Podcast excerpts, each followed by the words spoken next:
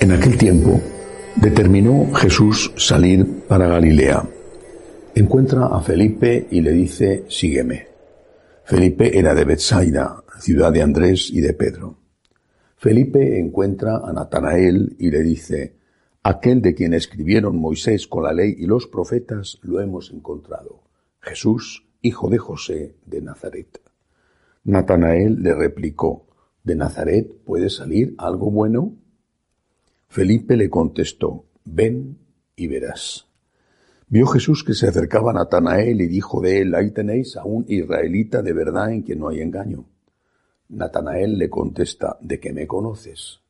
Jesús le responde, antes de que Felipe te llamara, cuando estabas debajo de la higuera, yo te vi.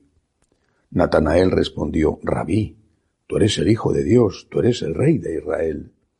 Jesús le contestó, por haberte dicho que te vi debajo de la higuera, ¿crees? Has de ver cosas mayores. Y le añadió, en verdad, en verdad os digo, veréis el cielo abierto y a los ángeles de Dios subir y bajar sobre el Hijo del Hombre. Palabra del Señor. Gloria a ti, Señor Jesús. Los hombres, o al menos muchos hombres, la mayoría, necesitamos para eh, creer en alguien, confiar en alguien, necesitamos parafernalia, ropajes, un buen traje, un buen automóvil, unos buenos zapatos, una buena presencia, son la tarjeta de visita de una persona. Y si aparentas dignidad, aunque no la tengas, si la aparentas, la gente va a confiar en ti, la gente te va a creer, la gente te va a seguir. El problema es que la mirada de Dios no es esta. Y somos nosotros los que debemos adoptar la mirada de Dios y no Dios la nuestra. Dios ve el corazón del hombre. Dios ve lo que hay en cada uno de nosotros. Nosotros nos quedamos en las apariencias, en lo externo, mientras que Dios penetra todo eso y Dios ve cuál es y cómo es el alma de cada uno de nosotros. Por eso esta frase de Natanael, despectiva, de Nazaret puede salir algo bueno, es la frase de un hombre que después fue un apóstol, como tantos, como los demás, previa conversión. Pero es la frase de un hombre que juzga por las apariencias, en este caso por el sitio de donde vives.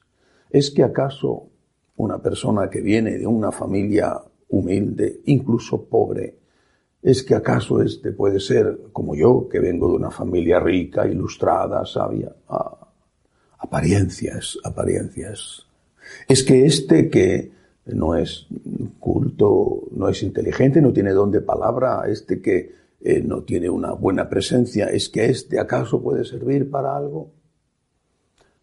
Seguramente las apariencias hubieran condenado a San Juan María Vianney, el santo cura de Ars, no a estar en una aldea como le mandaron porque no era muy inteligente y apenas tuvo la capacidad de aprobar raspando los cursos de teología, sino que simplemente por las apariencias lo hubiera rechazado del todo. Y sin embargo, él es el patrono de los sacerdotes.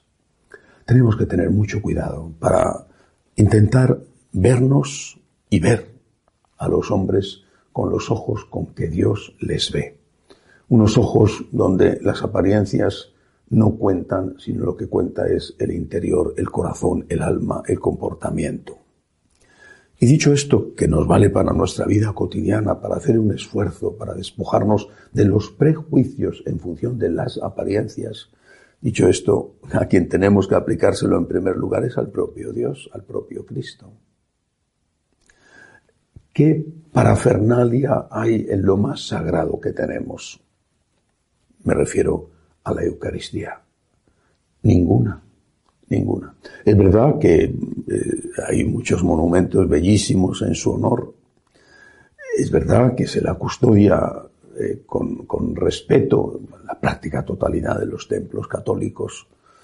Y es verdad que se le dedican eh, metales preciosos a veces para los vasos sagrados o para el sagrario donde se le custodia, todo eso es verdad. Otras veces son sagrarios muy sencillos, de madera, bueno, pero eh, todo eso es cierto, pero eso no oculta la realidad que hay dentro, una realidad frágil, frágil, pequeña, incluso diría más que pequeña, diminuta. Basta un fragmento, un fragmento de un pedacito de la hostia consagrada para saber que ahí está el Señor. No hay parafernalia, no hay ropajes, no hay signos externos de grandeza, no hay eh, rayos y truenos o luces celestiales o música maravillosa que salga del sagrario cuando se abre y una luz esplendente que ilumine al que va a comulgar. No hay nada de eso. Hay humildad, hay pequeñez. Hay tanta pequeñez y tanta humildad como la que había en Belén. En una cueva de ovejas fue a nacer Dios. O como la que había el Viernes Santo en el Calvario. En medio de asesinos fue a morir Dios, crucificado con el destino el castigo reservado a los asesinos. No hay parafernalia. ¿Cómo es posible entonces que creamos en Él? ¿Cómo es posible que digamos, ahí está Dios? Cuando contemplamos el universo, lo que podemos ver. He leído esta semana que se ha descubierto una acumulación de billones, es decir, de miles de millones de galaxias, una acumulación inmensa que no se había descubierto hasta ahora que el creador de todo eso, que se nos escapa a la imaginación, distancias siderales, que el creador de todo eso haya nacido en una cueva, haya muerto en una cruz y se haya quedado esclavo dentro de una cajita, por bella que pueda ser, en un pedazo minúsculo de pan. Todo eso, todo eso nos dice que solamente lo más grande puede hacerse lo más pequeño. Y nosotros no debemos fijarnos en lo externo, ni en la pequeñez del niño, en la pobreza en Belén, ni en el coro de insultantes profesionales que rodeaban a Cristo, increpándole en la cruz, ni en la diminutez, pequeñez absoluta de la Eucaristía. Ahí está la grandeza. Ahí está el Todopoderoso. El creador de esos billones de estrellas está ahí, en ese diminuto, pequeñísimo fragmento de pan. Hasta ese punto el amor es capaz de transformarse de lo más, grande en lo más pequeño. ¿Y qué tenemos que hacer? Creyendo, creyendo y sabiendo. Creemos y sabemos. Sabemos porque sin fuegos celestiales ni músicas angelicales, cuando comulgamos no estamos comiendo un pedazo de pan, lo sabemos, lo notamos, lo experimentamos y además muchísimas veces. Sabemos, San Juan lo decía, nosotros hemos creído y hemos conocido el amor de Dios. Pues bien, entremos en el fondo, no solo de las personas, sino Dios, para conocerlas en el caso de Dios, desde luego, para agradecerlas.